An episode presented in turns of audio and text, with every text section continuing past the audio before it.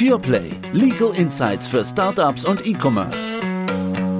Zu wem ist man ehrlicher als zu dem Suchfeld von Google? In der Werbung zählt nicht nur, wie du es machst, sondern die Geschichte, die du erzählst. Herzlich willkommen zu einer neuen Folge PurePlay. Wie immer mit mir im Studio Martin. Ich freue mich, dass du da bist. Und ich bin ganz happy, dass ich mal wieder was zum Thema IP beitragen kann in unserer schönen Serie. Das kannst du in der Tat und das in voller Gänze. Du erinnerst dich vielleicht an Stefan und seinen Online-Shop Waves World. An den erinnere ich mich gut. Klasse Logo. Hat mir auch gefallen. Ist nicht immer so, aber in dem Fall klasse. Absolut. Ein begeisternder Shop, ein begeisternder Gründer. Er hat eine Domain eingerichtet, www.wavesworld.com. Sehr gut. Das ist schon mal gut. Er hat zwar in weiser Voraussicht auch eine ganze Reihe anderer Domains gesichert und auf sich anmelden lassen. Je bekannter doch seine Produkte werden, desto häufiger hat er es mit sogenannten Tippfehler-Domains und anderen Phänomenen zu tun. Ein anderer, ein dritter, hat sich beispielsweise einen Online-Shop eingerichtet unter der Domain www.wavesworld.de, also statt com.de hinten. Ups. Die Seite hat Stefan schlicht vergessen. .com war internationaler, de ist ihm durchgerutscht. Nochmal ups. So ist es. Die Domain wird über Sedo zum Kauf angeboten. Stefan fühlt sich jetzt in seinen Rechten verletzt und möchte eigentlich kein Geld für etwas ausgeben, was aus seiner Sicht ihm ja schon gehört. Er fragt sich nun, was er hiergegen unternehmen kann, also gegen diese DE-Seite, oder ob er den Ärger am Ende einfach runterschlucken muss und er hier Pech gehabt hat, beziehungsweise diese andere DE-Domain auch kaufen muss. Martin, was soll er denn machen? Tja, das ist leider Gottes auch kein Einzelfall. Ich meine, sagen wir mal, unsere Mandanten werden immer, immer besser. Also ich habe es ganz häufig, dass die wirklich hingehen und von der Domain her denken. Die gucken erstmal, welche Domain ist denn frei. Ja, also die machen Brainstorming, gucken, welche Domains sind frei. Dann sichern sie sich alle Domains, weil das ja auch relativ günstig ist. Und dann fangen sie erst an, über die Marke nachzudenken. Also eigentlich vor dem Hintergrund dieser unsäglichen Phänomene eine ganz gute Strategie. Und wenn man dann aber tatsächlich, wie das jetzt hier Stefan passiert ist, unter die Räder gerät, dann muss man im Grunde genommen, du hast sie schon beide angesprochen, zwei Fälle voneinander unterscheiden. Also einmal das echte Domain Grabbing oder das, was man so als Cyber Squatting bezeichnet. Das heißt also, wenn wirklich eine Domain von jemandem geschützt wird, die identisch schon für einen anderen also hier Stefan, vorher bestand, oder dieses sogenannte Typo-Squatting, also Tippfehler-Domains, Tippfehler im Sinne von, ne, man hat das Phänomen, dass einfach in dieser Tippfehler-Domains zwei Buchstaben vertauscht werden und wenn dann jemand bei der Eingabe der Domain diese Tippfehler sozusagen dann wiederholt, dann geschieht es, dass er auf diese Seite umgeleitet wird. Also einfach störend für denjenigen, der eigentlich das vermeiden möchte, dass der Kunde da so ein bisschen rumschlingert. Also ich wäre sicherlich Martin der Erste, dem das passieren würde. Ich habe dauernd irgendwelche Typos drin und de und .com, das weiß ich auch nicht immer. Insofern verstehe ich Stefans Problem durchaus. Aber was kann er denn grundsätzlich bei diesem sogenannten Cyber-Squatting, wie du es gerade bezeichnet hast, äh, tun, wenn er jetzt auf das Thema www.wavesworld.de schaut? Kann er dagegen vorgehen? Gegen wen müsste er denn gegebenenfalls vorgehen? Ja, also das ist absolut die richtige Frage. So geht das los. Man muss sich die Frage stellen, gehe ich gegen den Domain-Inhaber vor? Gehe ich, und das liegt natürlich erstmal auch ein bisschen näher, vielleicht gegen den Domain-Parking-Dienst CEDO vor oder gehe ich sogar gegen die Registrierungsstelle vor? Ne, da gibt es verschiedene potenzielle Anspruchsgegner und um zu wissen, wie man gegen diese potenziellen Anspruchsgegner vorgehen kann, muss man erstmal nach der richtigen Anspruchsgrundlage suchen. So juristisch müssen wir leider sein. Und deswegen immer meine erste Frage. Hat Stefan zum Zeitpunkt der Domain-Anmeldung wavesworld.de denn seine Marke Wavesworld schon gesichert gehabt? Das war so, Martin. Er hat mit dir die Wortbildmarke Wavesworld angemeldet und danach, nachdem er mit wavesworld.com draußen war und die Marke auch angemeldet gewesen ist, dann kam das Thema wavesworld.de dazu. Das heißt, um deine Frage zu beantworten, ja, die Marke gab es zu diesem Zeitpunkt. Okay, das ist schon mal ganz schön. Immerhin, weil dann haben wir eine Marke, aus der wir vorgehen können. Wir haben das ja immer wieder besprochen. Lohnt sich eine Marke anzumelden? Ja, lohnt sich. Eine Marke ist eingetragenes Schutzrecht, kann man recherchieren, gibt es eine Urkunde, steht genau drin, ab wann die sozusagen Schutz entfaltet. Also, Jetzt muss ich dem Mandanten an der Stelle aber leider schon immer so den einen oder anderen Zahn ziehen. Nämlich Gegen wen man schon mal keine Handhabe hat, ist die Registrierungsstelle. Bei der .de-Domain die DENIC, weil die DENIC, die trifft keine Prüfpflichten. Nicht, man Domains werden zu Abertausenden angemeldet und die sind nicht verpflichtet, das ist auch gerichtlich entschieden, diese Domains vorher zu checken. Okay, verstanden. Aber es gibt auch sogenannte Domain-Parking-Dienste. Könnte ich gegen die vorgehen? Absolut. Da kann man auch drüber nachdenken. Jetzt vielleicht noch mal ganz kurz einen Schritt zurück zu der DENIC. Das trifft natürlich dann nicht mehr zu, ne, wenn ich zum Beispiel den Titel erstritten habe, ja, und den der DENIC vorlege und sage, hier ist ein Urteil, das heißt, diese Domain darf nicht benutzt werden, dann muss die DENIC natürlich auch reagieren. Die Parking-Dienste, die fallen im Prinzip unter genau das gleiche Regime oder für die gelten dieselben Regeln für die Registrierungsstelle. Die müssen schlussendlich auch nicht prüfen. Nichtsdestoweniger ist es natürlich auch da so, wenn ein Anspruch angemeldet wird gegen den Parkingdienst, weil anders als die Domain-Registrierungsstelle tut der ja was, der verdient ja Geld. Und wenn ich im Geschäftsverkehr unterwegs bin, Geld verdiene und von einer Rechtsverletzung, an der ich beteiligt bin, vielleicht völlig unwissend, irgendwann mal mitbekomme, dann habe ich natürlich Pflichten, hier beizudrehen und gegebenenfalls nachzugeben. Aber das Problem an der ganzen Geschichte ist, dass das dann nicht zur Löschung der Domain führt, selbst wenn ich Sedo davon überzeugt bekomme, dass hier mein Mandant einen Anspruch hat.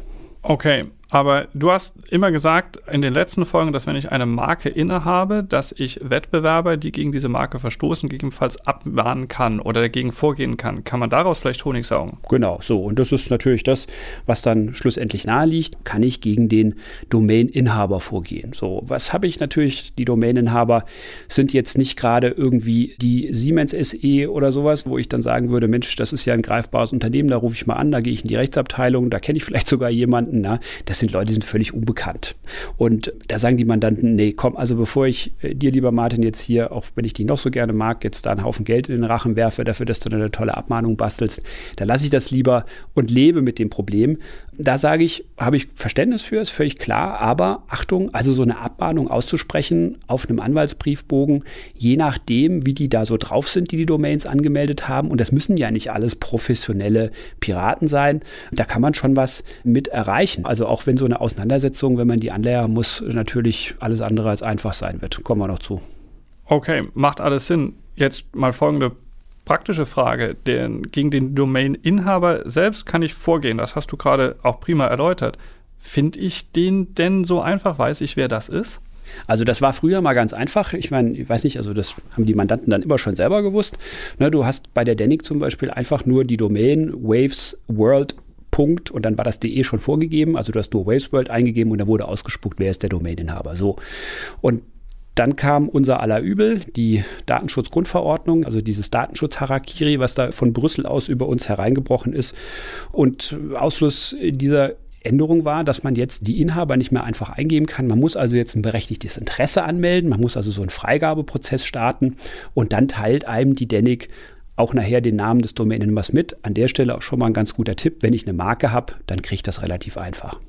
Okay, das ist schon mal super. Jetzt habe ich denjenigen dann gefunden, der diese andere Domain angemeldet hat. Kann ich von dem aufgrund des Markenrechts, das ich habe, einfach sagen, tret mir doch deine Domain ab, dann nehme ich, ist ja prima, dass du sie schon eingerichtet hast, ich übernehme die gerade, dann habe ich die .com und die .de Adresse. Simpel, oder? Ja, das ist über im Prinzip so die Patentidee, die man da hat. Und an der Stelle macht uns schlicht und ergreifend einfach die deutsche Rechtsordnung, weil wir reden ja über eine .de-Domain, wir sind nicht im Ausland unterwegs. Das deutsche Recht macht uns da einfach einen Strich durch die Rechnung. Es gibt schlicht und ergreifend keine Bestimmung, die so einen Übertragungsanspruch vermitteln würde. Was kann ich denn dann machen? Ja, also dann ist letztlich das, was der Mandant im Zweifel haben will, die Löschung dieser Domain. Wir haben im Domainrecht halt schlicht und ergreifend das Problem, dass man die nicht irgendwie abwandeln kann. Man kann nichts irgendwie in die Domain hineinschreiben, sondern der Mandant hat dann das Interesse, die muss gelöscht werden. Und bei der Löschung stoßen wir auf das nächste domain-typische Problem meine Marke oder die Marke Waves World ist ja nur für eine ganz bestimmte Produkte oder Waren oder Dienstleistungen eingetragen. Und der Domaininhaber hat natürlich, ohne dass er das Argument vorbringen muss, immer das Argument auf seiner Seite zu sagen, naja, unter wavesworld.de, da muss ich ja keine Tauchbekleidung oder die ganzen Sachen, die der gute Stefan da verkauft, anbieten, sondern ich könnte ja Waves, ja, zum Beispiel auch UKW-Radios kaufen. Und für UKW-Radios ist die Marke von Stefan nicht geschützt. Das heißt also, anders formuliert, es gibt immer, gerade im Domainrecht, weil die Domain nur einmal vergeben werden kann, immer dieses Ausweichargument. Das heißt, Stefan hätte das Problem, dass er die Nutzung dieser Domain dem Dritten gar nicht untersagen könnte, solange der Dritte auf dieser Webseite nicht etwas verkauft, was zumindest den Produkten von Stefan vergleichbar ist. Anders formuliert, wovor seine Marke ihn schützt am Ende. Bei Stefan wird das wahrscheinlich so sein. Es gibt auch hier eine Ausnahme. Die Ausnahme, die ist ein bisschen so eine Lehrbuchausnahme, wenn man mit jungen E-Commerce-Pionieren spricht. Bei bekannten Marken, ne, wir haben es in anderen Folgen auch gesagt, Gucci, BASF, wie auch immer, ne, bei diesen bekannten Marken, bei überragend bekannten Marken, wo es naheliegend ist, dass so ein Domain-Inhaber einfach nur auf der Welle surfen will, ja, sich diese Sogwirkung der Marke zu eigen machen will, in diese Sogwirkung hineingeben will, also sprich einfach nur schmarotzen will, da ist natürlich ein Gericht viel eher dabei, so einen Anspruch herzugeben, aber bei einer neuen Marke wie Waves World ist das halt extrem schwer zu argumentieren. Und weil du gefragt hast, was will der Mandant eigentlich? Also er will im Zweifel, und das vielleicht noch als kleinen Exkurs, er will natürlich, wenn dann diese Domain wavesworld.de auch genutzt wird von dem Domaininhaber, ist ja momentan noch gar nicht der Fall. Das Ding liegt nur bei Sedo zum Verkauf. Will er natürlich auch Unterlassungsansprüche geltend machen unter Umständen. Unterlassungsansprüche aber erst dann, wenn die markenverletzende Nutzung wirklich schon begonnen worden ist und nur in Ausnahmefällen im Vorfeld. Das heißt, dass allein die Website-Domain zum Verkauf dort liegt, das reicht noch nicht, solange ich nicht weiß, was über die Website angeboten wird. So ist es. Also es sei denn, es gibt schon irgendwelche Ankündigungen oder sowas, dann gibt es auch einen vorbeugenden Anspruch. Kann man übrigens auch gegen so Weiterleitungsdomains vorgehen, nicht? Also häufig werden diese Domains ja dann genutzt, um auf irgendein anderes Angebot zu verlinken. Muss man sich im Einzelfall angucken. Das ist ja eine ganze Palette von Sachen, Martin, die man machen kann. Aber naja, so richtig prickelnd ist das vielleicht teilweise nicht, denn häufig habe ich doch das Problem, dass ein Domain-Inhaber vielleicht eine ausländische Gesellschaft ist, zum Beispiel mit Sitz auf den Cayman Islands. Was kann ich denn da machen? Hilft da die Denic irgendwie weiter oder wie gehe ich dort vor? Also das ist tatsächlich so ein Ansatzpunkt, den man wirklich bemühen kann. Wie so häufig, wenn es ums Internet geht, es gibt ja auch immer technische Schutzmechanismen. Und die DENIC sieht tatsächlich vor, dass wenn ich diesen Domaininhaber im Ausland habe, dass der einen deutschen Zustellungsbevollmächtigten benennen muss. Und wenn ich da meine Rechte geltend gemacht habe und der deutsche Zustellungsbevollmächtigte nicht benannt werden kann, dann gibt es Wege und Möglichkeiten, wie man die Domain sogar auf sich übertragen kann. Spannender Fall, muss man aber im Einzelfall sehen. Okay, verstanden. Immerhin eine Möglichkeit, wie man dort vorgehen kann. Das hilft ja schon mal. Wie ist das denn eigentlich grundsätzlich in anderen Ländern mit .com-Domains zum Beispiel? Gilt da das Gleiche? Da gilt glücklicherweise nicht genau das Gleiche. Also gerade bei den .com-Domains, da gibt es die sogenannten UDRP-Verfahren, Uniform Dispute Resolution Policies. Das heißt also, dort sieht der Domain Registrar ein Verfahren vor, um so eine Domain auf den Berechtigten zu übertragen muss eine Markenverletzung im Zweifel vorliegen oder eine andere Kennzeichenrechtsverletzung und es muss böser Glaube vorliegen. Wenn du das nachweisen kannst, kannst du sie übertragen lassen. Die deutsche Registrierungsstelle hat das nicht gewählt. In anderen Ländern, bei anderen Top-Level-Domains, wie zum Beispiel in Spanien, in Frankreich, in der Schweiz, gibt es solche Verfahren. Also der Mandant will ja häufig nicht nur die .de-Domain beseitigen, sondern er will auch in anderen Ländern Geschäft machen, wo ihm diese Domains ein Dorn im Auge sind. Und also da kann er diese Verfahren anstrengen. Italien zum Beispiel hat ein eigenes schiedsgerichtliches Verfahren.